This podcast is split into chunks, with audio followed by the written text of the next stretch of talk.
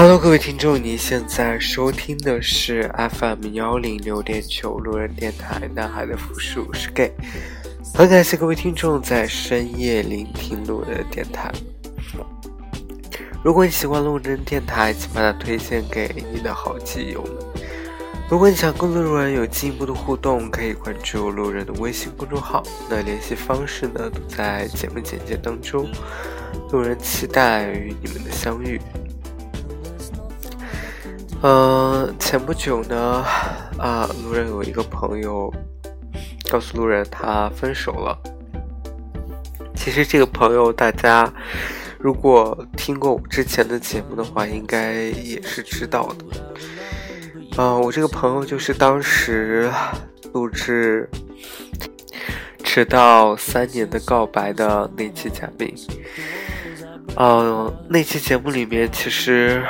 我这个朋友表现的很真诚，至少在最后的那一段跟他对象的表白当中，我认为说的还是啊比较真诚的，而且在日后的生活当中，我也确实能够感觉得到，他对他的这个这一任的男朋友是非常的上心用心，呃，可以体现在说。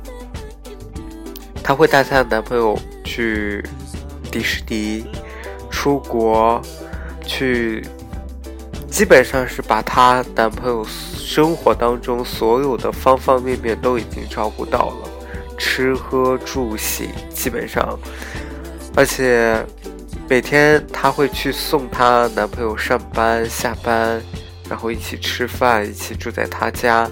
因为我这个朋友，她其实。已经在上海啊，算是买房子了，所以对她的男朋友的照顾可以说是无微无微不至。但也就是在前段时间，她她分手了。分手的原因呢，是因为有一次她送她男朋友上班的时候，发现她男朋友手机在很早的时候就不停的有来。微信的信息，于是我朋友就觉得可能是有蹊跷，于是就想让我她的男朋友把手机让她看一下，到底是谁这么早给她发信息，都说了一些什么。但是她男朋友非常的慌张，就是赶忙看了这个微信以后，就把聊天记录就删掉了。也是因为这样的举动，让我朋友觉得她男朋友可能真的有背叛她的这个倾向。当天两个人都属于这种冷战的阶段。过了两三天，我朋友就问他对象说：“那个人到底是谁？”啊，对方回答他说：“是一个暧昧的对象。”我朋友问他说：“那可以删掉他吗？如果你愿意删掉他，我们还是会继续的。”她男朋友说：“可能不行。”于是，我朋友就提了分手。他们俩大概在一起。从那一次表白完以后在一起，大概有两年的时间。在这两年的时间，刚才说的那些我对他无微不至的照顾也好，怎么样也好，其实有很大的一点是，当他们俩在恋爱阶段的时候，等我再去跟我这个朋友去吃饭的时候，我朋友主动的说。她需要带上她的男朋友来一起跟我吃饭，当时其实有点纳闷，或者说我其实个人是不太能够接受这样的一种约饭的，但是我觉得 OK，反正是啊，他们既然都在一起了，那也没有什么问题。然后那次约饭的时候，我发现我朋友其实胖了比较多，我就问他说。啊，怎么突然感觉好像比上次见面的时候，因为我我们可能大概有半年多或者是一年的时间，好像没有见了，所以前段时间见面的时候，就感觉他可能身材比以前发福了挺多的，我就问他。后来他也是分了手以后才告诉我说，他其实已经他因为在谈恋爱之前他都有在打球打篮球，他是我真的见过为数不多的打篮球的同志，所以他说自从跟他对象谈恋爱以后，他就基本没有在周末的时候去打过球了。基本周末的时间都在陪她男朋友，而且，啊，最讽刺的一点是，她的男朋友因为在微博里面去秀恩爱，被她的，被我朋友的朋球友看到了，于是她的球友就知道了他的身份，之后呢，他们在打球的时候就没有再没有约过我朋友。所以我朋友可以说是被他的球友给抛弃了。所以，一方面是他可能需要在周末的时候跟男朋友在一起，另一方面是他的球友在约球的时候也没有再叫他了，所以他的身身身体才会变发福很多。所以说，曾经很真挚的表白也好，很真诚的无微不至的去对待一个人也好。当然不一定都能换来一个非常好的结果。当然，我每次听到这样故事的时候，我都很想去吐槽，因为啊，我吐槽的点其实也很奇怪，就是我，因为我这个朋友他找的对象呢，他自认为是长得非常好看、很鲜肉的一个小网红，一个抖音的小网红。当然，我见了以后，我觉得真的还好。可能我天生我不喜欢长得好看的人，或者是在我眼里，我并不觉得这些人是长得好看的人。呃，我我记得前呃前一段时间年初的时候，有另外一个朋友也是，他也是分手，分手的对他的对象呢，也是一个长得。啊，也是一个小名媛吧，所以，唉，所以我当时我那个朋友分手的时候过来找我，跟我说这件事情的时候，他本来是想想让我安慰一下他，但是我记得我当时很激动，很激动的点在于说，我劈头盖脸的在说，我说大概的意思就是说。谁叫你愿意找鲜肉？谁叫你这么外貌协会？我觉得这个世界都是很公平的。当你想找一个好看的人，你又怎么能够，就是能够要求他对你忠贞不渝？这个是我觉得是一个本身就不是一个很现实的事情。就是上天给你了一副很好的皮囊，又还叫你一心一意的去对待某一个人。这其实是一个非常小的概率事件，怎么会让让你就遇得到？你因为选择了好的皮囊，所以你选择了一个高风险、高分手率的这样一个对象。所以我大概当时说完这个以后，我朋友很生气，因为他本来是想想来找我安慰他的，但是没想到劈头盖脸的也是说了他一顿。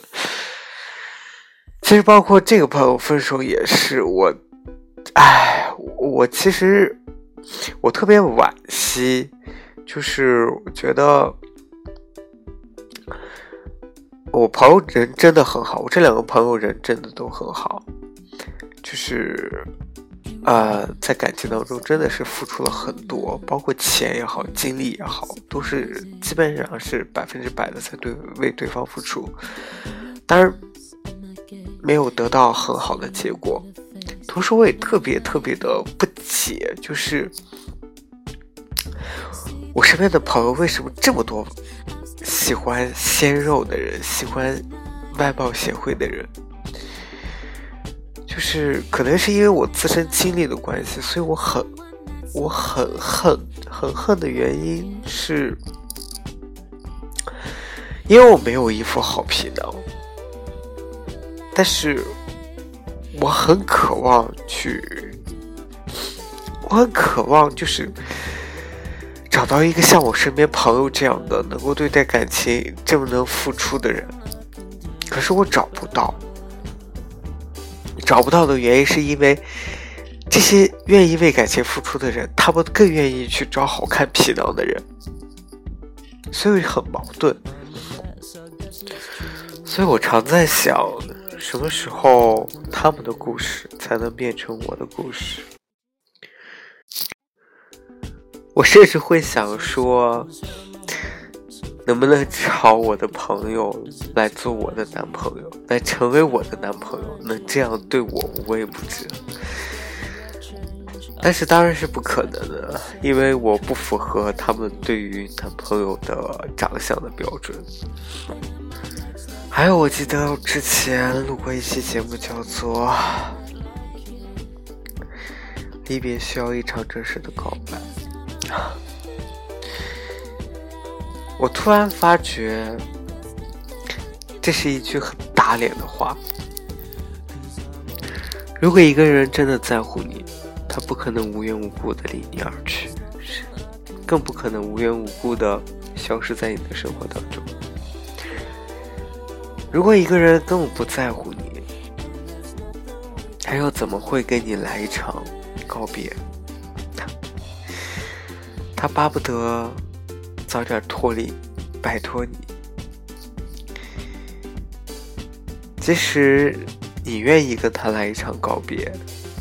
对他来说，也根本好无关痛痒，所以我反而认为这样的一场告白是一个吸睛的不甘罢了。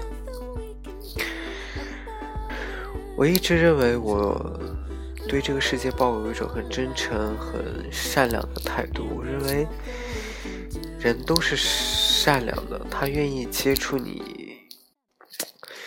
就是他对你没有任何的，啊，伤害你的意思。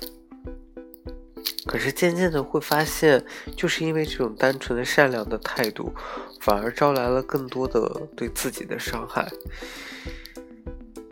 我也很恨自己，说我经常去陷于一种情绪当中。这种情绪就是，就是当有一个人出现在你的生活当中一段时间，在这段时间当中呢。他会经常的跟你去交流，甚至是每天去分享他的感情生活，去分享他是一个什么样的人，他的一些观念、态度，以及儿时的经历，这些所谓的生活的点滴细节，都会让你觉得这个人他很重视你。很在乎你，所以他愿意告诉你他所有生活的一切。不需要多久的时间，你就会产生一种错觉，错觉就是这个人可能他真的把你当很好的朋友，或者是这个人他对你有某种情愫，所以所以他才会跟你分享这么多他生活的。点点滴滴。当有一天突然这个人他变了，他不愿意再跟你分享任何事情，他也不愿意再跟你产生交流的时候，你会产生到，你会陷入一种焦虑的状态。这种焦虑的状态会让你觉得你们俩之间的关系发生了很难以言喻的一种改变。你不知道该怎么去质问对方，说到底发生了什么，让你们的关系变成了忽然有这么大的转变？你只能默默的去等待这个人，希望他有一天能够再变回来，或者是说你想去做些什么，能够去主动的去改变他对你的态度，变回以前的那种状态。可是大部分的。情况并不是，并不是这样能如我们所愿。有些时候，甚至我会去以很恶意的揣测说，也许这些这些所谓的，就是在交朋友当中的一些套路。其实这些人从来没有想要真诚的对待过你。我也很经常会去反思自己，我到底哪里不配？不配拥有像我身边这么好，这就是像我身边朋友一样这么好的对象。可是他们都不会喜欢我，确实是我不配。不配原因可能是因为我长得丑，不配原因可能有很多很多，所以我只能听到他们的故事，听到他们如何。对他们男朋友怎么怎么怎么好，怎么怎么照顾的无微不至。我只有去艳羡的份儿，就是在我看来，这些所谓的好男人，真的只能是我身边的朋友而已。当有这样的人出现在我生活当中的时候，他们也只是。在套路我，也许，对，也许突然有一天他们就不讲，或者突然有一天他们就有新的对象了，反而让你空欢喜一场。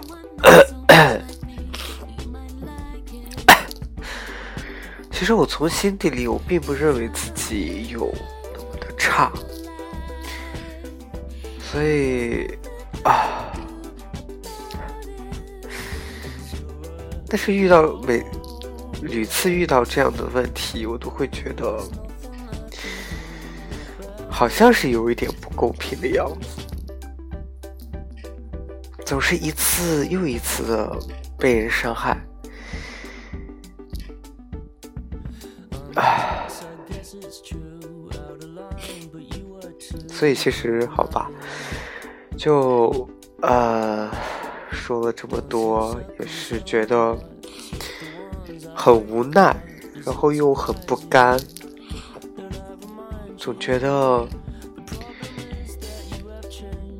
跟很多自己理想的对象都擦身而擦肩而过，确实是一个非常惋惜的事情。当然，也许从一开始，可能自己都是想的比较多的人。唉，所以注定我的生活是一个比较 low 的状态。就像歌词里说到的是 low life，I can do nothing about my life。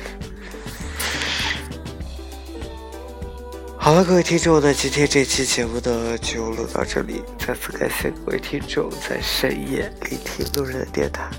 晚安，各位听众。